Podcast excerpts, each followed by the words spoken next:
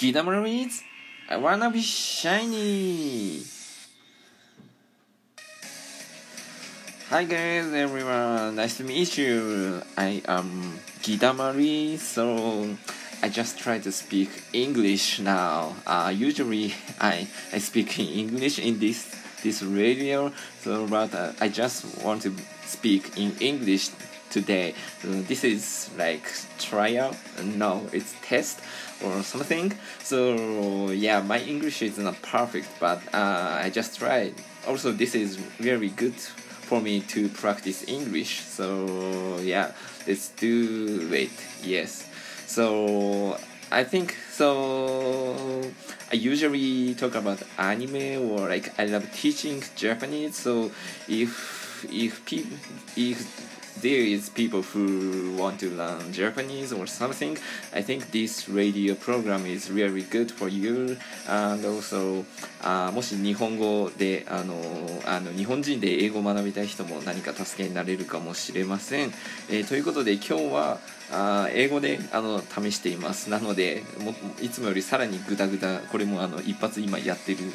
試しにやってるのでグダグダになったら申し訳ないんですがあ英語で話していきたいと思います So、uh, let's get started! Yay! Oh, okay so um yes so I don't have a topic, right? Uh, just a moment, just moment. Um, yeah, maybe I, I want to talk. Uh, let's talk about culture difference. So I'm Japanese, uh, and I live in Utah now. Uh, I'm a college student, international college student. So uh, my major is physics. Um, so uh, I I want to share this story. Like when I came here, uh, like it was my first time to uh, come to um, America.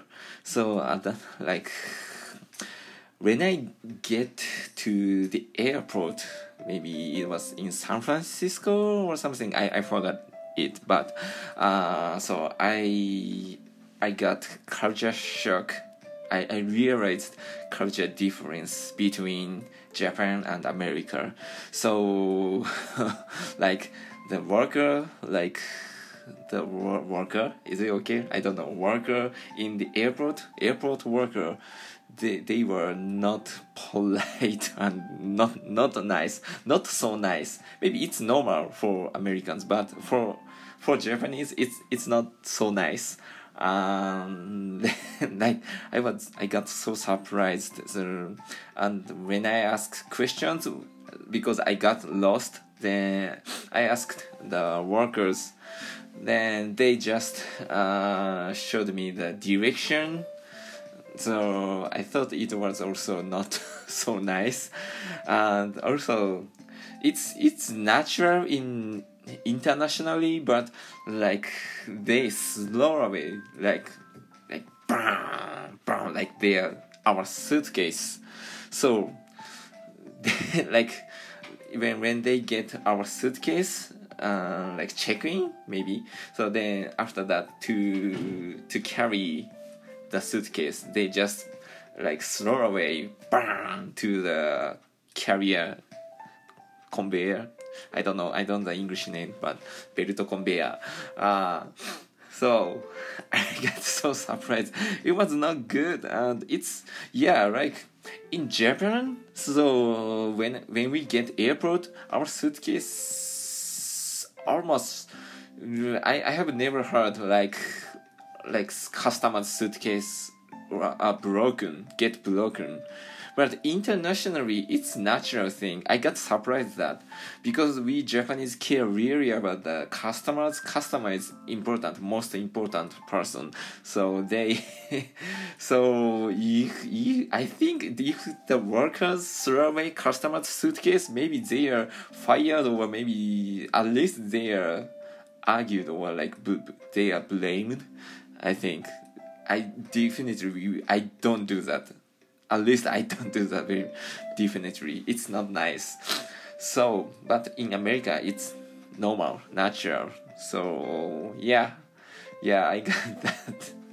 And also, maybe as you know, guys, maybe so, like in Japanese services are really good. I think it is uh, the best in the world. I think because so because we we are expected to serve uh, customers like perfectly or like really nicely so usually customer is like more important like we we don't we we sacrifice our personal in intention or uh, feelings thoughts uh, we just follow the like program or manual or I don't know. We we just try to make customers ha- happy.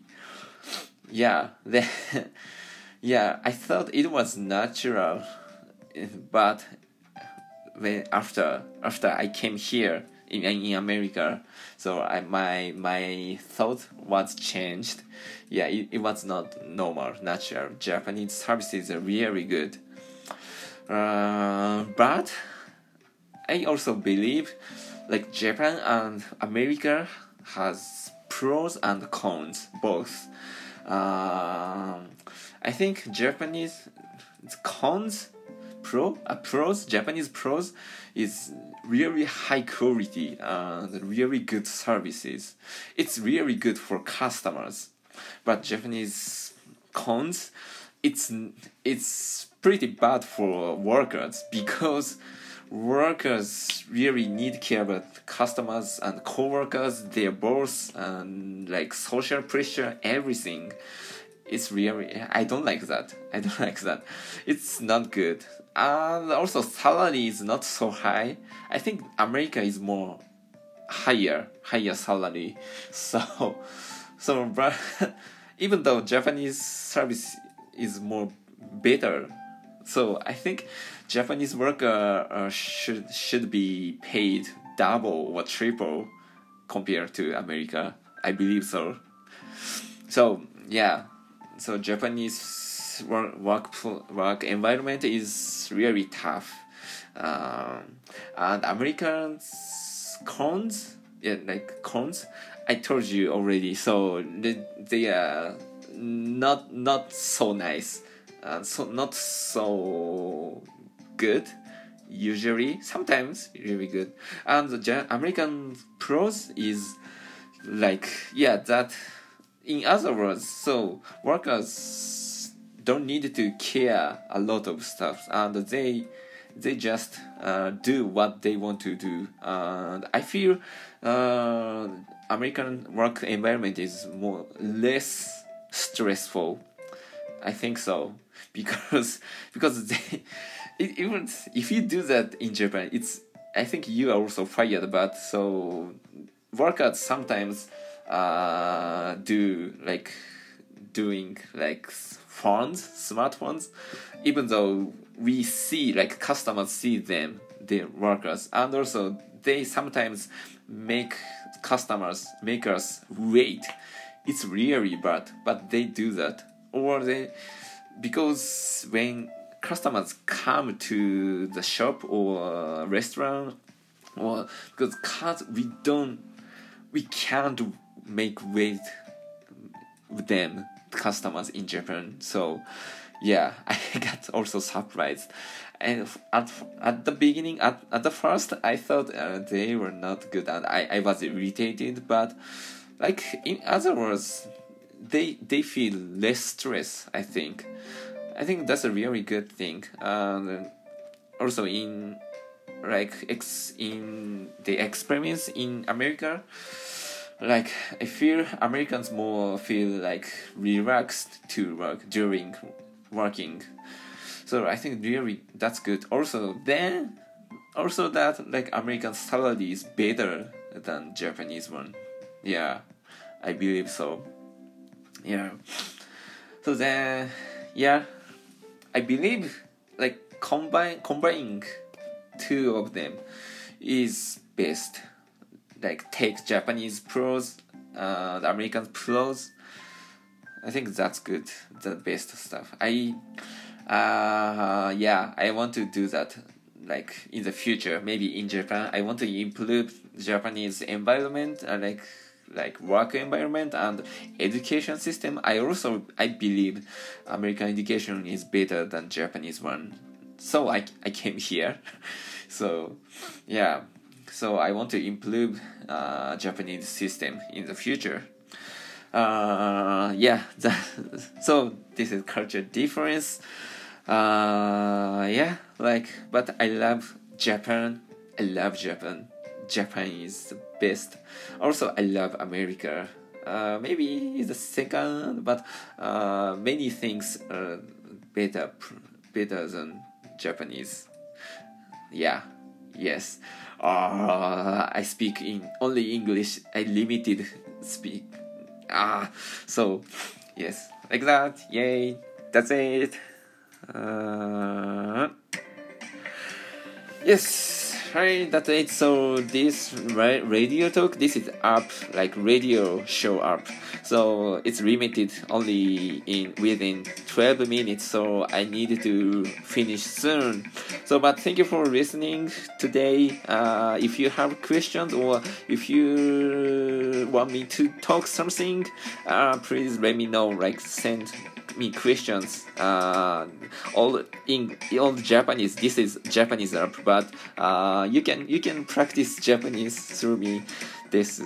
はい。ということで、えー、今日は英語でお送りしてきました。えー、ぜひ、私の英語は別に完璧じゃないので、英語を勉強するならネイティブのラジオを聞いた方がいいと思いますが、何か助けになればと思います。はい。ということで、This is Kid Marie's I wanna be shiny でした。じゃあまたね。バイバイ。